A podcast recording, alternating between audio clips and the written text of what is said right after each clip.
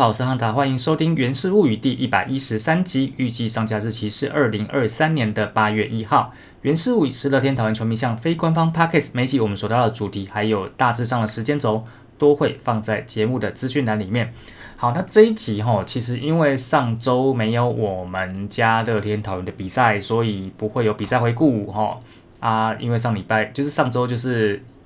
呃，因为这个台风。杜苏芮靠近的关系，所以我们在台东的客场比赛全部延期。然后上周理论上要打两场比赛，礼拜六、礼拜天的中职明星赛。那礼拜六的比赛又因为台中洲际棒球场在全台湾其他地方都晴空万里的状况之下呢，洲际棒球场下大雨，所以七月二十九号跟三十号两天的明星赛呢。啊，七月二十九号这天比赛就挪到了七月三十一号，也就是我在录这一集《原始物语》的这一天才打哈。所以这个部分跟大家能简单讲的，就是明星明星赛我们家球员的表现啦哈。所以这这一集大概会是这样子哈。不过这一集在这个呃前面一开始跟后面结尾，可能还是会稍微比较不那么轻松哈，或者应该没有到严肃啊，就是说不那么轻松，会聊一些。啊，话题一个是跟棒球有关系，一个是跟棒球没有关系哈。那个是前面是讲一下一位我们的前队友啊，前球员，然后结尾是讲一个最近看的一个台剧啦哈。所以大家如果有兴趣的话，虽然说没有比赛啊，没有太多的这个球员的新闻的话，大家有兴趣就听吧哈。好，那首先第一个部分呢，就是呃这个前队友的部分哈，他他现在还算是前队友，就是。呃，之前在我们家桃园队，那现在在旅日哈，在北海道日本火腿斗士队的王柏荣。那大家知道王柏荣在这个二零一八年打完中止球季就离开我们家球队，因为他就是被呃球团就是卖给了，应该算卖没有错了哈，所以卖卖给了这个北岛日本或者斗士队，所以他的支持生涯是从二零一九年开始哈。那其实。到这个球季结束，二零一九到二三，一九二零二一二二二三，这样五年下来，他在斗士队的年资已经比在我们桃园队要多很多啊。因为王伯荣是二零一五年的时候被我们选进来哈，所以一五一六一七一八其实也就三年半的年资了哈。那他现在在这个斗士队已经是五年年资哈，所以他旅日的生涯已经是比在台湾要来的久了哈。那王伯荣是一九到二一年是三年的合约，然后一九年打的算是有点跌跌撞撞。那二零年，呃之后因为就遇到这个 COVID-19 疫情，所以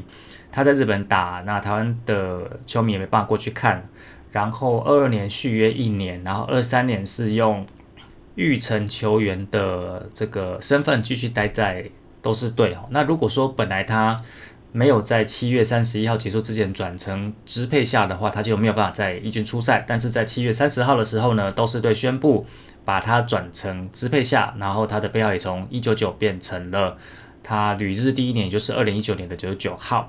那在宣布转为支配下的当下，就是到二零二三年七月三十号，他今年的成绩呃呃。等于说都没有上过一军啊，在这天之前哈，那到七月三十号为止，他在二军的成绩一共是四十八场的初赛，敲出了六发全垒打，十七分的打点，打击率是两成二零。那不管怎么样，就是希望他如果都已经转支配下啊，到了一军之后，呃，至少在这个球季结束之前，就是希望他能有多一点上场机会，然后。有多一点成绩出来吧，哈。那如果说大家今年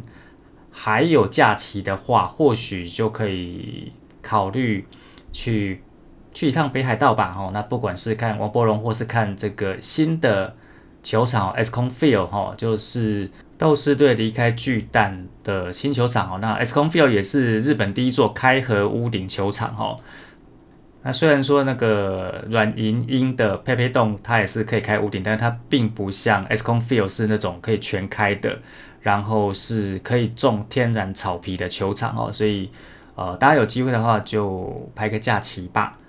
然后顺带一提的是，我一直都不认为 S c o n Field 叫做巨蛋哦，因为巨蛋呃，如果说你用台湾常提到的巨蛋的这些球场，比如说 Tokyo Dome、Sapporo Dome 哈。它那个球场的名称会有个洞，D O M E，那个是圆顶的意思。但是各位可以去看一下，就是世界各国的开合屋顶球场基本上不会用“洞”这个名词哦。那棒球大家都知道，比如说像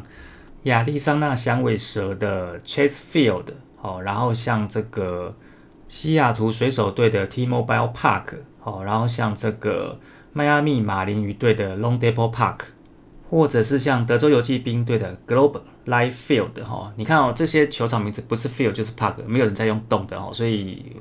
啊，Esco Field 我也认为它不是所谓的巨蛋啊，这是我个人这个浅薄的英文知识的解读哈。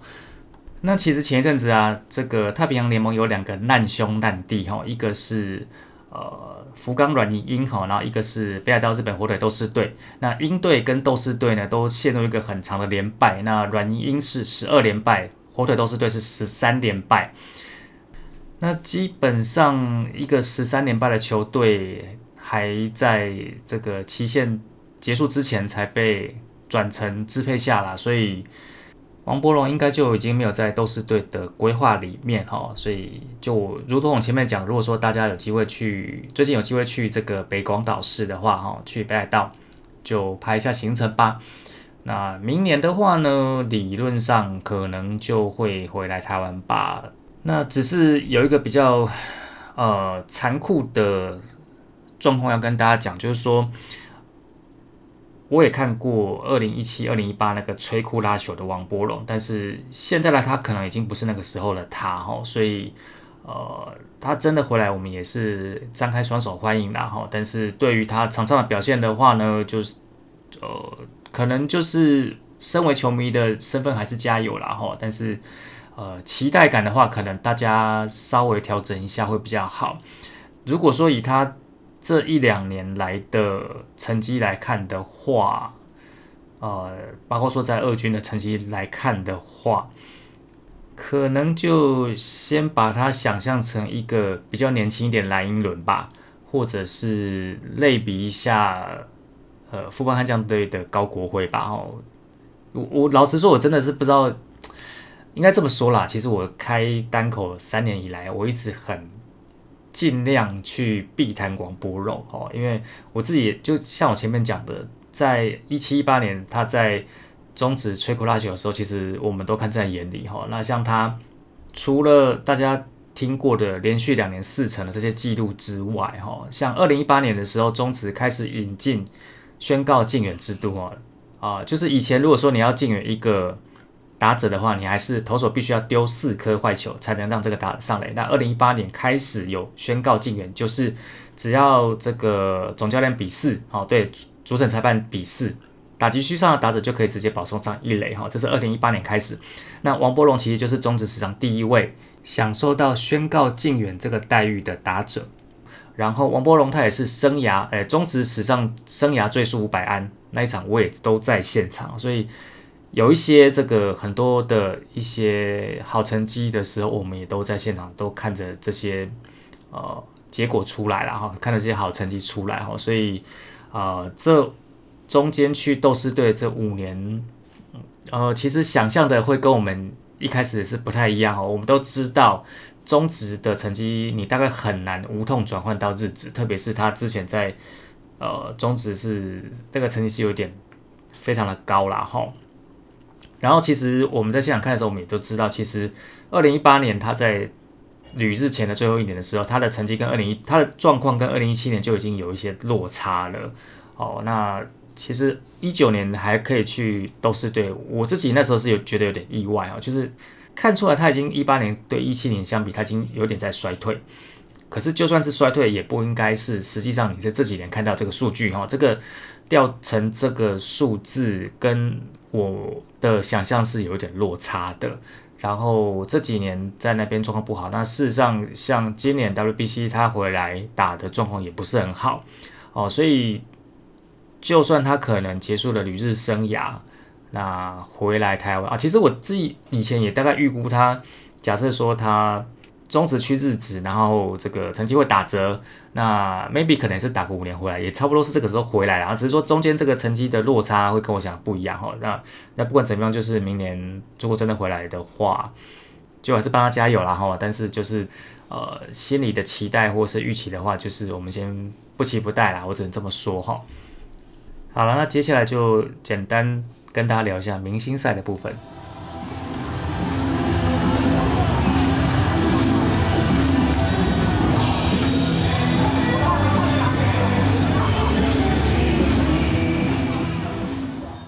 在我正在开录的呃前一下下，应该说讲到这个部分的前一下下，录到这个部分前一下下，明星赛刚打完后，那今年的中职明星赛的分队跟去年一样，就是分成明星队还有中华队。那这一次的中华队是用年底亚冠赛的一个选拔标准，就是讲白一点，就是选呃优秀的菜鸟为主了哈就跟我们寄出跟斯文在排那个拉拉队亚冠赛阵容的意思是一样的哈。那两场比赛下来，基本上这个中华队都输球。那第一场是客队的中华队三比六输给明星队，第二场是客队的明星队五比零完封中华队。好，那么成绩的部分，我们这边当然是讲我们家乐天桃园呃球员的成绩好。在 Game One 的部分呢，打者我们只有。这个替补上场的宋家祥，那他在八局的时候打了一个左外飞球，就这样一个打席。那投手的部分，Game One 中华队没有我们家的投手。那在明星队的部分呢，打者呢就是我们的林地哈，那他是替补岳东华，因为岳东华基本上就是在明星赛之前，他就是在跟富邦悍将比赛翻车，所以他就没有办法参加明星赛。呃，所以理论上约德华应该是这场比赛的先发，但是就直接用林立来做替补。那林立在这场比赛是四支二两支的安打，然后在这个投手的部分呢，啊，我们家的黄子鹏中继两局二十六球，投出一次四坏球，一次的四十球，没有被打出任何的安打。啊，对，然后顺便提一下，这场的 MVP 就是我们家的林立啦。那在七月三十一号的这一场的联赛哈，呃，五比零明星队击败中华队。打者的部分呢，我们家的打者一样哈，就是有林立先发，那他也是唯一一个在就是有出赛打者哈。那四支二哦，有一支一篮打，一支二篮打，然后还有一次趁三垒手的失误上垒。那在这个投手的部分呢，雷发。中继的两局三十四球被打，一支安打投出一次四坏球，有三次的夺三阵。那么至于在代表中华队部分呢？啊，我们家一样是这个宋家祥哈。那宋家祥在这场比赛是两个打数，没有任何安打哦，就是在七月三十一号这场比赛啦。然后呢，在这个投手的部分呢，陈克义呢投了一又三分之二局，四十八球被打四三打两次的四坏球，失了两分的折十分。以上呢就是我们家球员在今年明星赛的成绩表现哈。那其实我很好奇，想问大家一个问题，就是对大家而言，明星赛到底是一个什么样的比赛？你大家是用什么样的角度去看待这场比赛？那我自己是觉得，我每一年每一年看这比赛的那个角度是不太一样的。好像一九年，我记得那一年我还蛮认真在，就是蛮投入在看这场比赛。那一年是在新庄，然后那一年也是恰恰彭正明生涯最后一次参加明星赛。然后那一年呢，呃，两场比赛我都买票，但是我第一场因为很晚到，所以我只看到了最后两个出局数吧。那第二场的比赛我全部看完。然后呢，我对于这两年就是疫情之后的这两年的明星赛，也都都在洲际的印象，就是二零二二年的时候啊啊，第一次联盟宣布派出了单场有五十位的拉队在场边应援，我这是当时很大的新闻。我记得我在去年的《原始物语》在讲这个新闻的时候，我还把完整的初赛名单拉队的初赛名单跟大家有念过一次哈。那去年有五十位单场，然后今年一样维持这个规模的时候，好像大家会由奢入俭难，就觉得啊，去年有五十个，今年五十个，好像也应该的吧？那甚至会有一点在想说，那明年台钢雄鹰来之后，会不会就是固定就是要六十个哦？啊，顺便提一下，台钢雄鹰到现在才要开始甄选拉队，老实说，我觉得这个过程有点太晚了哈。那因为台钢虽然有篮球队，但是因为台钢猎鹰篮球队的拉队很多成员在终止的时候他是跳其他球队，也就是说他必须还是要组一支新的啦。但是我是觉得他们这个动作应该要早一点哦。那像魏全龙，其实魏全龙在第一年的完整二军的时候，他们就已经把啦啦队至少组一半起来了哈。就呃，我那时候还称之为那个叫啦啦队的陆战队哈，就是二军的比赛，然后周日、周六的比赛在下午两点的时候，大家队在斗六晒太阳哈。你各位现在看到的一些，比如说 Joy Beauties 的这个琪琪呀、轩轩啊、星辰啊、米奇呀、新璇啊。还有就是已经离队的彩衣呀，好君柏啊、芝芝啊，甚至现在在我们队的嗨奖就云溪呀，还有现在叫艾荣的小咪啊，像他们都是那个时候都是晒过太阳的哈，所以台中雄鹰现在还要现在才要组拉队，我是觉得有点太晚哈。但是 anyway 就就回到这个话题啦。那去年呃就是单场会有五十支拉队，就是五队各出十个，就是一个蛮轰动的话题。那今年也就这样延续。然后呢，我在这个这两天就是朋友的讨论，或者是说我们大水球五十人赖群组里面的大家讨论。老实说，大家的目光好像都在拉队身上哈。那明星赛是算是一种仲夏夜的盛宴啊！你也不要问我为什么下半季打了一个礼拜才要变成明星赛，它不是应该在上半下下上下半季中间吗？哦，我不知道。但好像大家的目光真的比较多的讨论都是在舞台上。所以你会看到达黑第一次去跳岳振华的应援，所以你会看到像七月三十一号这一天的比赛，啊，副班就是单单没有班，也是被 Q 上去，场边是真的很欢乐，但是相对之下，场内的比赛好像关注人就没有那么多。但是你又反过来想，跟场边拉队互跳别队应援相比。场内的头打对决的组合有那么罕见吗？好像又没有哦。所以到底要用什么样的心态、什么样角度去看明星赛？这个老实说啦，我这几年，特别是今年，我觉得我找不到一个答案，好，或是一个比较明确的说法。那我不知道大家的心情、想法是什么哈。那其实这个也有一点点回到在前面在投票的过程，就是说。呃，明星赛是一个票选的过程，然后你在票选的时候，你心里想的是什么？是为了要让他在明星赛出赛，还是说我就是单纯支持这个球员，或者是说这个投票对你来讲的重要性在哪里？我觉得这个蛮有趣的啦，他也没有什么标准答案啦，但是我只是这两天就是明星赛刚好有感而发啦，哈。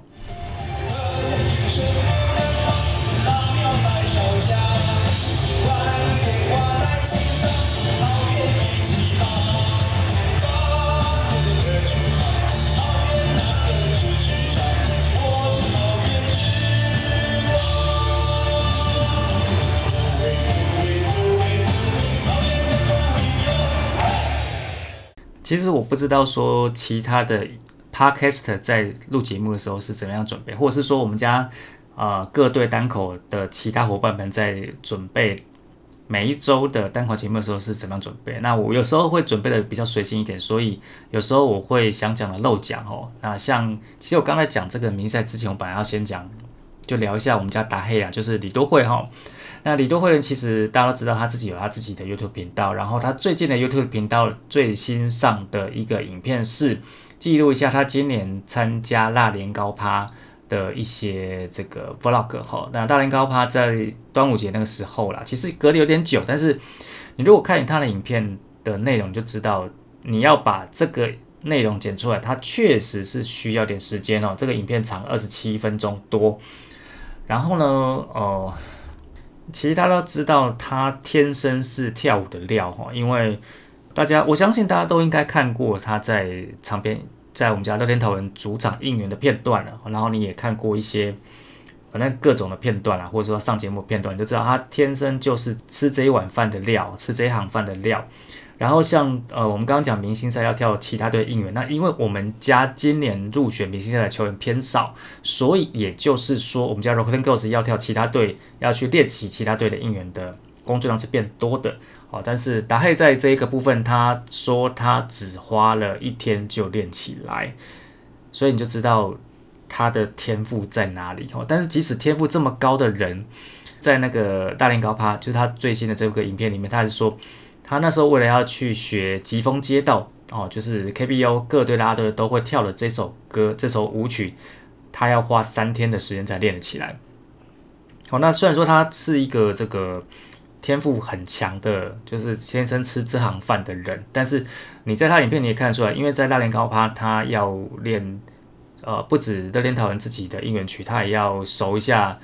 乐天巨人的，然后也要熟一下韩华英的，然后他两天都各有一场 solo 秀，然后再加上他要去练一下这个疾风街道，所以你可以看到他。回饭店之后就是无止境的练习，一直在做练习，其实花了很大的功夫在练习。那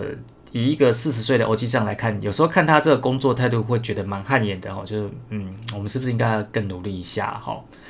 而且真的说他很强，也不止说是这个准备很强，跳舞很强。其实你看这个 vlog，呃，我不知道说他这个 vlog 影片到底是不是他自己剪或怎么样，因为一开始在。比较前面的粉丝问答，他是有说他的影片是他自己剪的啦。好，当当然后面怎么样我就不晓得。就算这个影片不是他自己剪的，他有办法在这过程当中知道要去搜那些画面，或者是说呃请他的翻译去搜这些画面去安排，我觉得也是蛮厉害的一个部分然后好，那讲到厉害的部分呢，因为这个上周就是我们家都没比赛嘛，台东的联赛，然后明星赛就我们只有几位球员出赛。所以在这些空出来时间呢，我就把它拿来追剧哦。哎，这个部分呢，其实已经跟棒球有关。所以说，你如果只是想要听棒球的部分的话，呃，这个部分你可以选择要听或不听。所以我把它放在这一期节目的最后面哈。那这一次看完的剧呢，是台剧，剧名叫做《八尺门的辩护人》。那先跟大家讲一下哦，八尺门是一个地名，它在基隆市哦。那怎么过去呢？如果说你从基隆车站出发，你经过这个台二线中正路走一走之后呢，啊，看到正滨路左转，啊，那正滨路左转之后，就是它是一个左转再左转的路，你就会看到正滨渔港哦。那正滨渔港比较有名的就是一个面朝渔港的部分有一个彩色的街屋，就是那一排的街屋都。七层的七彩缤纷，那边是很多网美喜欢去的地方。那正滨路呢？你再继续往前走，其实你会遇到一座桥，那座桥叫做和平桥。和平桥过去就是和平岛，但是如果说你没有过和平桥的话，你在和平桥前面的路口右转，第一个你会先看到阿根纳造船厂，那也是一个蛮著名的网美景点。在经过阿根纳造船厂之后，再往前走。你看到的那个聚落跟渔港那边就是八尺门哈，就是这个剧中所发生故事的一个地方。好，那回来这个故事本身哦，基本上这一个故事是应该说是大部分虚构的故事哈，它其实是有一些些案件的原型，但那个原型跟八尺门这边没有太多的关系，基本上应该算是两回事。呃，不过呢，它算是类似从。一些真实事件和案件的灵感，去把它算是转化，然后放到八尺门这个地方，然后产生这样的作品。那这一个剧其实它是有原著小说的，然后呢，这个原著小说的作者呢，他的名字叫做唐福瑞。那唐福瑞呢，也就是这部电视剧的编剧，也就是。这一部电视剧的导演哦，所以是真的蛮强的。然后他是一个，我简单不用不暴雷的方式跟大家讲一下这部剧在干嘛哈。基本上我一开始看到这部剧大概的架构，我有一点点惊讶哈，因为就是啊，这部剧里面有讨论到了原住民、新住民、渔业环境、外籍移工还有死刑争议这五个大命题。然后这部剧只有八集，所以一开始我会想说。啊，你要在这个八集里面的故事里面，把这五个事情要放进去探讨，会不会野心太大？那我是不知道说各位的看剧的口味是什么哈，因为我自己，我其实追我很少追剧啦哈，但是我要追剧的时候，我很喜欢看议题剧，在这部剧里面，不是只有什么男欢女爱啦，或者是什么声光，就是刀光剑影啊，那些这个声光效果哈。我会比较喜欢看这种有讨论议题的东西。不过老实说，台剧在讨论议题的这些议题剧里面，有一些拍的不错，但是有一些也蛮雷的哈。特别是有一些大制作、大导演的，然后满心期待的。那时候，甚至我还没有就是办串流的时候，有一些剧在那边，我在那边等首播，然后前面看看看，看到后面就会觉得啊靠！呀我到底看了什么？为什么剧情会剪成这个样子哈？所以那时候我是有点。担心的啦，就是你要在八集里面放这五个大的命题。但老实说，这部剧里面的安排真的是算不能说绝对完美，但是我觉得算已经蛮好看的哈。因为我等于说，在我应该是上礼拜三看的第一集吧，然后礼拜六看了三集，就得看了一半。那礼拜天呢，把剩下的四集全部看完哈，所以基本上来说，这部剧是我觉得是蛮满意的哈。那它这部剧大部分的剧情都是必要的，不会有太多那种让你觉得莫名其妙的东西哈，也是会有啦，但是已经算很少了啦吼。然后大部分的场景也都是呃，算是真的在一个场景里面，不会是那种你明明跟我说这个景在基隆，结果后面的山啊海啊一看就不是基隆的那一种哦，不会有这种啊。室内那个当然另外一回事，但是室外的景我觉得算是蛮真切的，蛮在地的哈，就没有给你糊弄过去。然后演员的表现也都很棒哦，呃，主角是李明顺嘛，那大家都知道李明顺不是台湾人，那他这部剧里面他是演一个阿美族，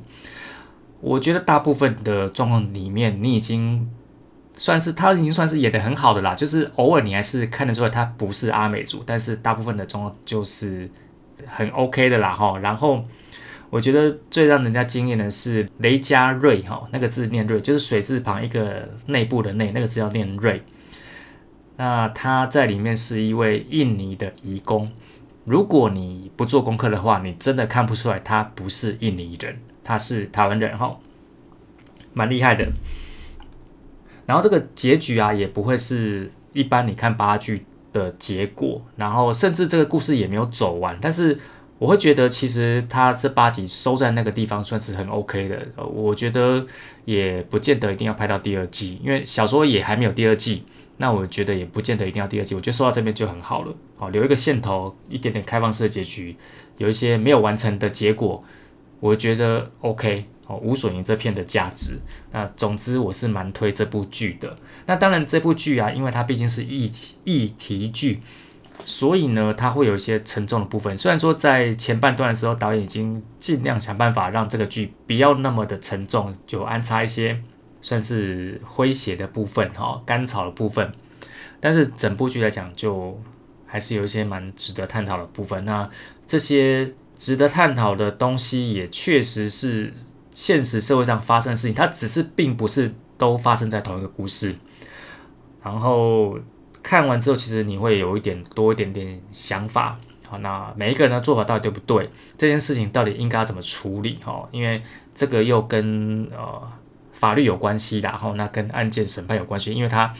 是一个辩护人嘛，剧名就叫做八尺门的辩护人，所以你就可以预想得到里面会有一些法庭的一些见解哦，还有一些这个出庭啊，辩方跟检方之间的一些对话，然后大家就想一下他们这样的策略、这样的说法，还有这样的做法到底对不对？那其实我会对这个律政的部分，对这个法庭公法部分有特别的感触，是因为我在去年的时候啊，呃，大家都知道，二零二三年今年就是国民国民法官正式上路，而且在七月下旬的时候有第一宗国民法官出来的判决哈。那其实他们在二零二二年之前在做测试的时候，在八月的时候我也有去了，就是被抽中，然后去参加过一次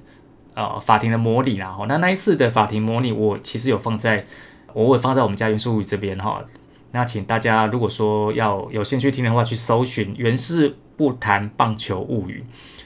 RMSP 零一哈，国民法官初体验。那它的上架日期是二零二二年的八月二十四号，就已经将近一年前的事情哦，就是去年差不多在这个时候，我是被抓去去演练是国民法官，然后亲自坐在那个法庭里面去看检辩双方的整个流程，然后去审阅那些证据。虽然说我们是模拟的啊，但是它。那个时候该有的一些人证物证啊，然后那些审判过程，其实我们全部都有参与到。所以在这一次在八尺门辩护人这一部戏里面的一些东西，会有点让我回，就是回想，就是我那时候在做模拟法庭的时候的一些状况。哈，那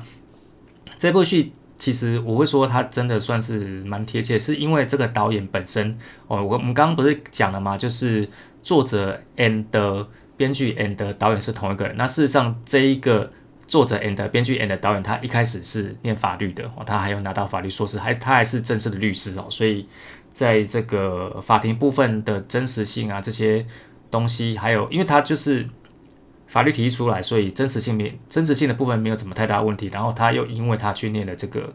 呃艺术类的课程，然后让自己变导演，所以在这个剧情安排上也不会太生硬。我觉得这部片蛮值得一看啊，不管说是戏剧结构，或是说你去看这几位演员的演技，甚至你可以去探讨一下它里面要探讨的这几个问题哈。然后如果说你是剧里面的那几位对于案情有比较多影响力的人。你会怎么做？我觉得这部戏蛮值得一看哦，但是它真的不是一部轻松的剧啦，就是你要看之前也会有个心理准备，但是你看完之后应该会有一些收获啦。总之很推荐给大家看哦。那最后一个部分就来到了本周的赛程预告哦，上半季的比赛已经都打完了，然后在下半季打了一个礼拜之后才进行的明星赛也都打完了，所以。这个礼拜就开始正式比较专心的都是下半季的比赛哈。那我们在这一个礼拜的比赛，在八月一号、二号，也就是礼拜二、礼拜三这两天会去新庄面对富邦悍将；